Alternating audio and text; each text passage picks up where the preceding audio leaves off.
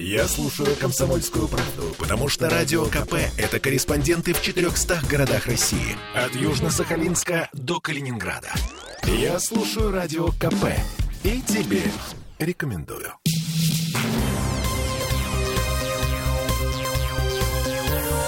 Темы дня.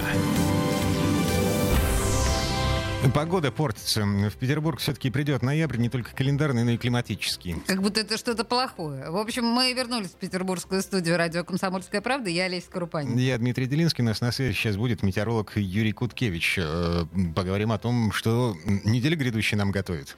А, ну что, здравствуйте, Юрий. Здравствуйте. А, ноябрь уж наступил. Да, как... все, все в лучших традициях у нас, да? А, с бесконечными дождями. А, да, пока у нас продолжается теплый период, и, в общем-то, а, начало ноября и даже первая половина ноября а, пойдут, пройдут э, положительные аномалии температуры. Так что вот э, на первой неделе, да и практически почти на всей на второй – Э, даже близкой температуры там, к нулю градусов или к отрицательным, в общем-то, пока нет. А это нормально? Ну, или, или это мы бьем какие-то рекорды тепловые? Да, вы знаете, нет. Э, рекордов мы никаких не бьем, э, потому что вот в, в начале ноября там зафиксированы рекорды, рекорды до плюс 12 градусов. Ну, у нас 12 сейчас не будет, но градусов 8 вполне может быть. Прекрасно. И мокро, да, все время мокро-мокро? Э, мокро, да. Вот завтра еще э, сухо, а потом э, дожди. Но, по крайней мере, дожди, даже вероятность снега, она очень небольшая. Угу. А это что получается? До середины недели у нас, э, ну, такая вот погода, как сегодня. То есть облака в небе, э, тепло при этом, э, при этом сухо. А где-нибудь со среды начиная уже те же самые облака, но еще и сырость.